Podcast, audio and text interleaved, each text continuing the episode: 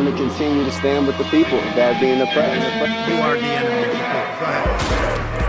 This is America. An extremism that threatens the very foundation of our republic. I'll keep you in suspense.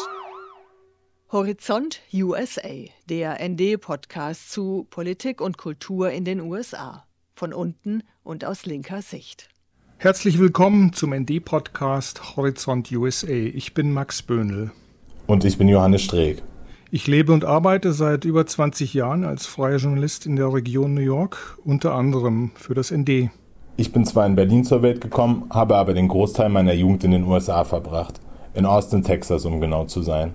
Mittlerweile lebe ich auch einen Teil des Jahres wieder in Berlin, richte meinen journalistischen Blick aber weiter Richtung USA. Johannes und ich, wir haben uns für die Midterm-Wahlen und den Wahlkampf in diesem riesigen und ja irren Land zusammengetan. Im November, also in weniger als zwei Monaten, wird hier gewählt. Über die kommenden Monate bin ich im Südwesten der Staaten unterwegs, um unter anderem von den anstehenden Wahlen zu berichten. Die Midterms sind die Zwischenwahlen, die genau wie die Präsidentschaftswahlen alle vier Jahre ausgetragen werden, nur eben zeitlich um zwei Jahre versetzt.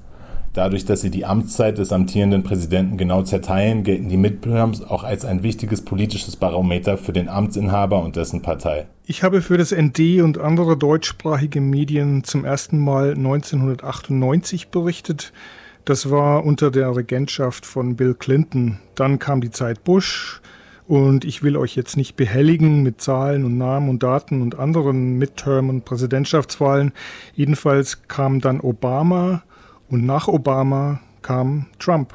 Und das war einschneidend, beziehungsweise ist einschneidend und in der gesamten Geschichte der USA aus Gründen, die ich hier auch nicht länger zu erläutern brauche. Nur so viel Themen wie Demokratieabbau, Autoritarismus und ja, ja, Faschismus einheimischer, selbstgebackener Faschismus à la Trump, das waren erstmals Themen und sind noch Themen. Und nicht nur Themen, sondern auch reelle Befürchtungen und Ängste.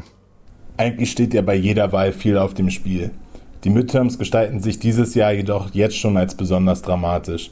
Viele Kandidatinnen der Republikanischen Partei deuten an, dass sie die Wahlergebnisse einzweifeln würden, zumindest wenn diese nicht gut für sie ausfallen. Das Modell Trump macht also Schule. Trump ist abgewählt worden, aber der Trumpismus ist alles andere als Geschichte. Max und ich wollen euch und eure Ohren mit auf die Reise nehmen, aber auch hintergründig erläutern, wie dieses große und kontrastreiche Land politisch tickt. Dieser Podcast hier, also diese erste Episode, ist nur ein Vorspann. Aber wir werden im wöchentlichen Rhythmus jeweils am Freitag weiter in die Tiefe gehen und euch auch Töne vorspielen, die wir aufgenommen haben von Menschen, die uns begegnet sind und von Versammlungen und anderen Wahlkampfereignissen. Und wir werden jeweils am Freitag auf die Woche davor zurückblicken. Jetzt aber genug mit der Vorschau. Fangen wir einfach mal an. Max, du warst vor kurzem auf einer Trump-Veranstaltung in Pennsylvania. Was hast du da erlebt? Das war vor 14 Tagen in einer Sportarena im Bundesstaat Pennsylvania, genau. Ich wollte herausfinden, wie sich Trump heutzutage so gibt und vor allem die Stimmung unter seinen Fans und wer sich da sonst noch so ganz rechts rumtreibt. Und das Ganze wollte ich einordnen. Ich habe dann fürs ND eine Reportage drüber geschrieben. Für mich war diese Rallye in zwei Teile geteilt. Zum einen das stundenlange Warten in der Schlange inmitten von Trumpisten, dann der Auftritt von Trump selbst am Abend in dieser überdachten Sportarena. Wer dort draußen im Freien und in der Hitze anstand, manche schon seit dem frühen Morgen, das waren zu 98, 99 Prozent Weiße, hauptsächlich Männer mittleren Alters, aber auch viele Frauen, junge und alte und sogar ein paar Familien mit kleinen Kindern. Ich habe mich auf dem riesigen Parkplatz, wo sich die Warteschlangen entlang windeten, umgesehen und auf Autoaufkleber geschaut und dann die meiste Zeit auf T-Shirt-Aufdrucke und Aufdrucke auf Basecaps, Fahnen und, und Transparenten. Angesprochen hat mich niemand. Ich habe mich einfach in Gesprächsrunden am Rand dazugestellt und sozusagen Mäuschen gespielt.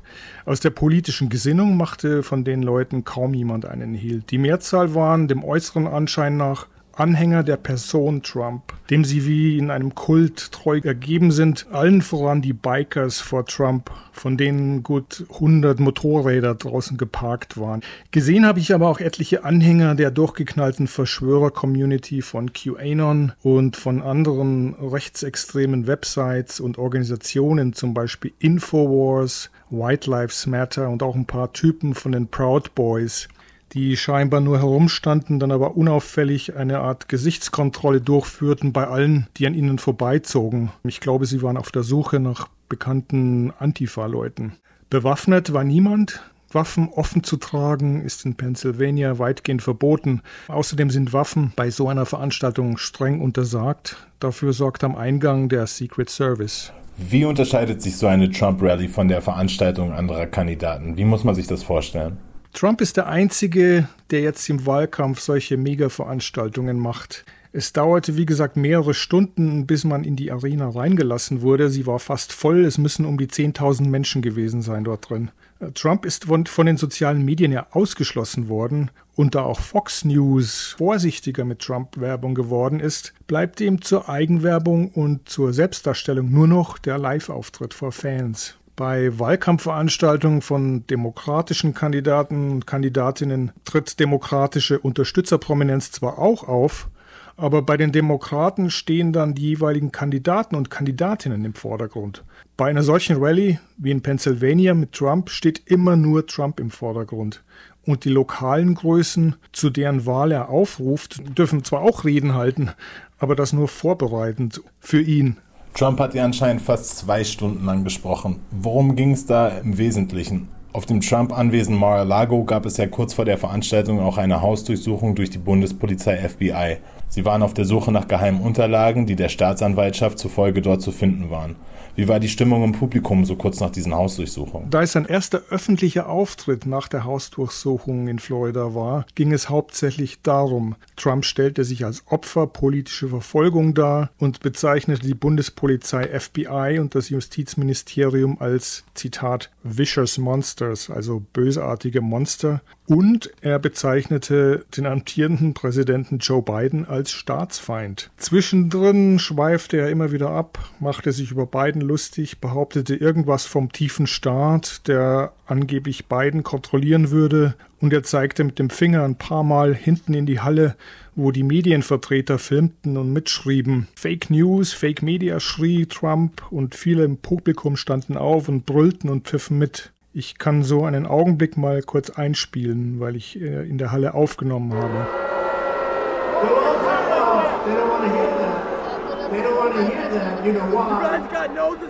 But Republican leadership just doesn't fight because in many cases they are intimidated and they're afraid. They're actually afraid. Republicans must get tougher and stronger and fair.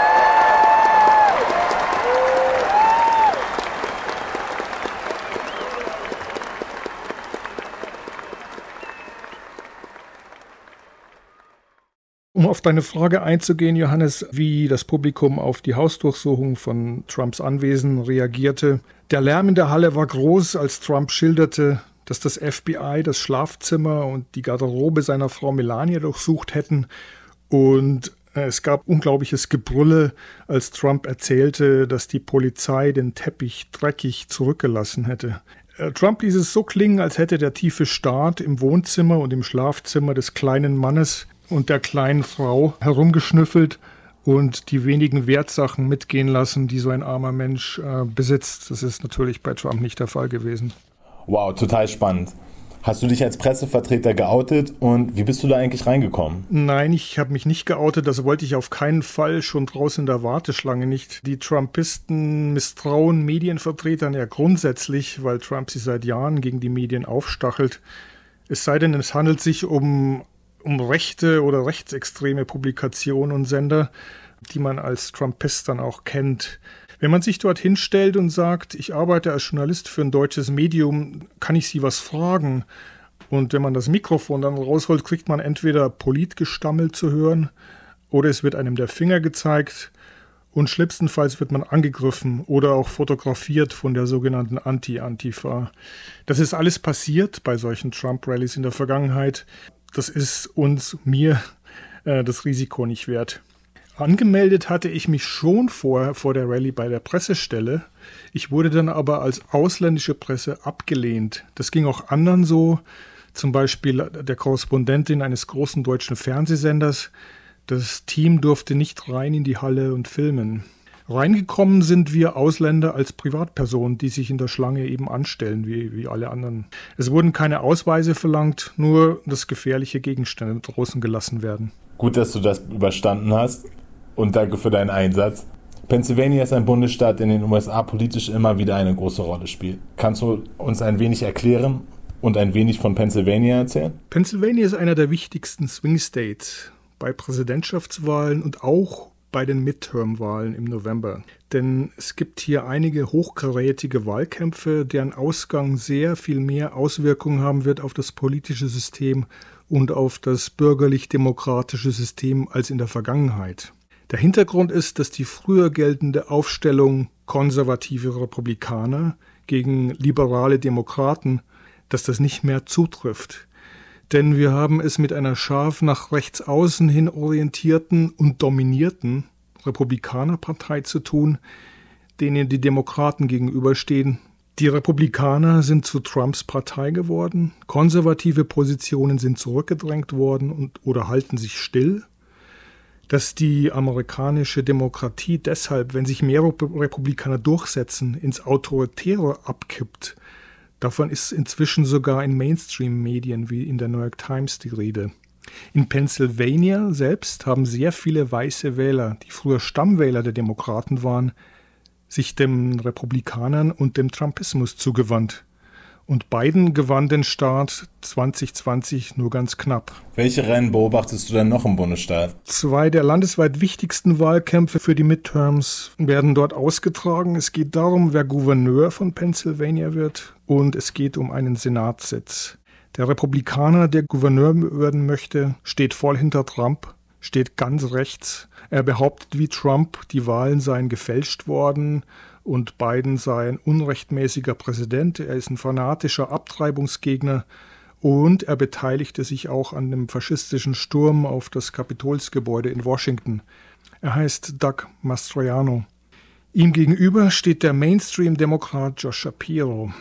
Ein zweites Rennen entscheidet über den Senatssitz und damit über die Kräfteverhältnisse im Washingtoner Senat. Bei den Demokraten handelt es sich um John Fetterman, der sozialdemokratisch ausgerichtet ist. Sein Gegner heißt Mehmet Oz, ein landesweit bekannter Fernseharzt und unterstützt von Trump. Das Pendel kann Umfragen zufolge in beide Richtungen ausschlagen, in beiden Rennen. Das werden wir in den kommenden Podcasts natürlich genauestens weiterverfolgen. Aber jetzt genug von mir und dem Nordosten der USA. Du bist seit ein paar Tagen wieder in Texas, wo du ja aufgewachsen bist, und du hast tausende von Kilometern vor dir. Kann man die Politkilometer nennen? Seit ein paar Tagen bahne ich mir langsam einen Weg von Texas aus Richtung Pazifik. Heute melde ich mich zum Beispiel aus einem kleinen Arbeitszimmer in einer öffentlichen Bücherei in Midland. Das ist im Nordwesten des Bundesstaates, im Zentrum des Permbeckens, ein uralter Ozean, der heute eines der größten Öl- und Gasvorkommen der Welt ist und ein Ort, an dem Öl und Gas produziert wird, was planungsmäßig voraussichtlich bald auch zunehmend in Europa benutzt wird. Guckt man sich eine Karte von den Staaten an, bin ich quasi in einem großen Dreieck unterwegs. Geformt wird dieses Dreieck von der mexikanischen Grenze im Süden, den Rocky Mountains im Norden und der Küste von Kalifornien im weiten Westen meiner Route. Diese Region wird passenderweise in den Staaten als der Southwest bezeichnet, also der Südwesten. Als Journalist finde ich diese Region unendlich spannend, denn hier konzentrieren sich gerade alle möglichen interessanten, aber auch schwierigen Themen, die auch die USA und die Welt im Größeren beschäftigen. Die Region wächst enorm schnell, gleichzeitig ist das Wasser knapp und das Klima, ohnehin schon schwierig, wird immer extremer. Auch das Politische. Steuerst du dann vor allem Städte an, beziehungsweise wie, wie muss man sich die Fahrt übers Land vorstellen? Ich versuche eigentlich ein wenig von beidem zu machen, auch weil das ja repräsentativ ist für die Arbeit, die ich mache. Meine Reportagen zu Wasser und Landwirtschaft bringen mich natürlich in entlegene Ecken, aber andere Themen wie die immense Wohnraumknappheit in den USA bringt mich auch in Großstädte wie Phoenix, Albuquerque, Los Angeles etc. Texas selbst ist dabei nochmal ein Sonderfall. Wir haben alleine in diesem Bundesstaat zwei verschiedene Zeitzonen. Es dauert länger, die entlegensten Punkte dieses Bundesstaats zu bereichen, als zum Beispiel von der Nordsee bis zur Zugspitze oder darüber hinaus zu fahren. Die Unterschiede zwischen dem ländlichen und städtischen Raum sind teilweise ziemlich stark. Eine Komponente, die für mich aber fast immer dazu gehört, hier im Südwesten ist viel Zeit hinterm Steuer.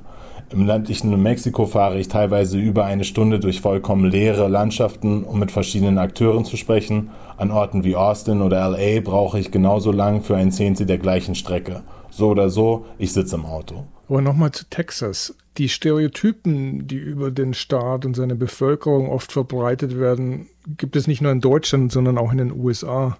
Da ist der Republikaner wählende weiße Texaner mit seinem Stetson und den Cowboystiefeln und den locker sitzenden Revolver und die Klapperschlange in der Wüstenhitze, die unablässig laufenden Ölpumpen und so weiter und so fort. Darf man denn solche Bilder von Texas malen? Muss man andere malen? Und was, was ist genau an Texas eigentlich politisch so interessant? Also erstmal, diesen Stereotyp gibt es wirklich. Fährst du mit mir einmal durch Texas, werden uns hunderte Stetson und Stiefelträger begegnen, das kann ich dir eigentlich garantieren. Aber nehmen wir vielleicht mal ein Beispiel aus deiner eigenen Heimat Bayern, nämlich der Tracht. Wenn ich jetzt gerade in München übers Oktoberfest schlender, begegnen mir zwar etliche Leute in traditioneller bayerischer Kleidung, die wenigsten von ihnen werden aber wirklich Almbauern sein, oder?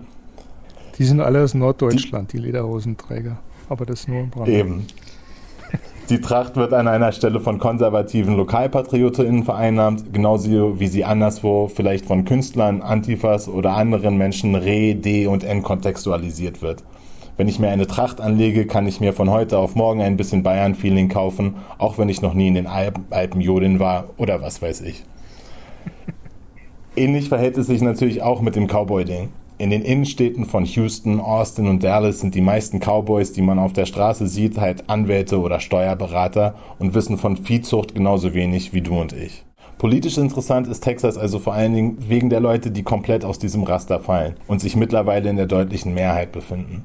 Ich muss dabei immer wieder erwähnen, dass die meisten Menschen in Texas mittlerweile in den Metropolregionen leben und Weiße jetzt schon die Minderheit bilden. Das Bild des weißen männlichen Mannes ist also fraglos ein Aspekt dieses Staates, aber repräsentativ ist es eigentlich nicht mehr. Man kann aber argumentieren, dass der konservative Ethos dieses weißen, strengen Cowboys auf politischer Ebene in Texas immer noch absolut dominant ist. Demokraten bekleiden trotz ihrer relativ hohen Zahlen kaum Ämter auf der Bundesstaatenebene. Texas ist zudem mittlerweile der zweitbevölkerungsstärkste Staat der USA. Nur in Kalifornien leben noch mehr Menschen. Wegen des großen Einflusses, den Texas durch seine Größe auf nationaler Ebene hat, wird das politische Geschehen hier also sehr genau beobachtet. Auch wenn die Demokraten nach wie vor jede Wahl fürs Gouverneursamt oder die Senatsposten verlieren, werden die Ergebnisse immer knapper. Damit ist Texas zwar noch kein sogenannter Swing State, aber vielleicht gar nicht mehr so weit davon entfernt. Um auf die Rechten einzugehen, wie sehr hat der Trumpismus die Konservativen in Texas beeinflusst? Sehr. Die Republikaner in Texas pflegen ohnehin einen unabhängigen Ethos, der auch mit dem knappen Jahrzehnt zu tun hat, in dem der Staat eine unabhängige Republik war. Während der Amtszeiten demokratischer Präsidenten geben sich die Republikaner hier gerne immer ein wenig so, als wären sie knapp davor, wieder die Unabhängigkeit auszurufen. Dieser grobe, provokative Stil, den die Republikaner in Texas kultiviert haben, deckt sich also ziemlich gut mit dem, was wir vom Trumpismus kennen. Der Gouverneur von Texas, Greg Abbott, bemüht sich dabei aber eher darum, möglichst noch ein wenig weiter rechts zu stehen. Das ist schon fast wie ein Konkurrenzkampf zwischen den beiden, der besonders noch zu Trumps Amtszeiten immer wieder aufgeflammt ist. Seit letztem Frühling lässt Abbott zum Beispiel die Nationalgarde die mexikanische Grenze sichern. Das Ganze ist aber eher eine PR-Kampagne für die rechte Basis als ein wirksames Mittel gegen Einwanderung, Schmuggel oder was es da sonst noch für Vorwände gegeben hat. Du reist auch noch weiter in andere Staaten im Südwesten der USA, also New Mexico, Arizona und Nevada zum Beispiel. Wie stark sind dort die radikalen Rechten? Also der Südwesten ist alles andere als politisch homogen. New Mexico grenzt zwar direkt an Texas an, ist aber seit langem demokratisch regiert und steht im Ruf, eine deutlich progressivere Politik zu verfolgen. Hier leben zum Beispiel auch viele Latinos, Indigene haben auch auf Bundesstaatsebene sehr viel politische Macht. Es ist einfach eine ganz andere politische Landschaft, kann man schon sagen. Aus New Mexico werde ich auch zum Beispiel über die Konsequenzen des Abtreibungsverbotes in Texas und anderswo berichten, denn dieser deutlich kleinere und ärmere Bundesstaat kompensiert quasi die Beschränkung der Rechte bei seinen Nachbarn. Arizona und Nevada wiederum gelten beide als Swing States, die bei den letzten Präsidentschaftswahlen knapp an die Demokraten gingen. In beiden Staaten sind jedoch Rechtsaußenkräfte ein fester Teil des republikanischen Establishments und konnten sich während der Vorwahl größtenteils gegen die moderateren Elemente in der Partei durchsetzen. In Arizona gibt es bei diesen Wahlen keine einzige Kandidatin auf republikanischer Seite, die das Wahlergebnis von 2020 anerkennt. QAnon, Proud Boys und andere radikale Kräfte haben in Arizona und Nevada über die letzten Jahre Fuß fassen können und werden fraglos eine Rolle bei den kommenden Wahlen spielen. Das war's für heute, liebe Hörerinnen und Hörer bei Horizont USA. Ich verabschiede mich gleich mit für Johannes, der längst wieder unterwegs ist im Truck von Texas nach New Mexico. Ihr hört uns jede Woche immer freitags auf dasnd.de und auf einigen guten Podcast-Kanälen. Die nächste Folge kommt am 30. September. Tschüss.